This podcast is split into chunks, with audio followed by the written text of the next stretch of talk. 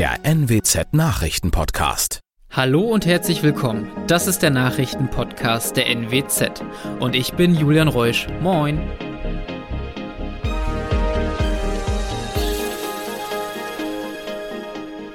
Und das sind die regionalen Themen des Tages. Neue Corona-Regeln in Niedersachsen. Ukraine-Krieg trifft Ostfrieslands Landwirte. Niedersachsen hebt Lkw-Fahrverbot am Sonntag auf.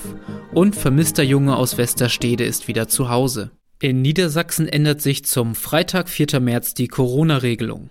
So treten neue Lockerungen in Kraft. Für Geimpfte und Genesene gibt es für private Treffen keine Kontaktbeschränkungen mehr.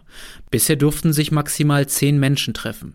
Für ungeimpfte gilt weiterhin die Regelung, dass sich ein Haushalt maximal mit zwei Personen aus einem anderen Haushalt treffen darf. In der Gastronomie und in Hotels gilt künftig wieder die 3G-Regelung. Auch Clubs und Bars dürfen wieder eröffnen. Hier gilt allerdings 2G. Auch für Veranstaltungen auf Sportanlagen oder in Schulen gibt es neue Regelungen. Diese können Sie in unserem Überblick auf NWZ Online nachlesen. In drei Stufen schafft Niedersachsen bis zum 20. März alle Corona-bedingten Einschränkungen ab. Einzige Ausnahme die Masken. Der Ukraine-Krieg trifft Ostfrieslands Landwirte ganz direkt.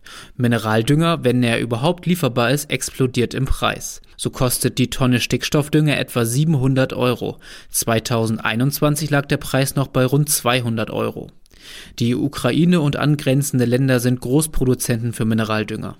Aufgrund der aktuellen Situation sind wichtige Infrastrukturen wie Gasleitungen zerstört und Lieferketten unterbrochen.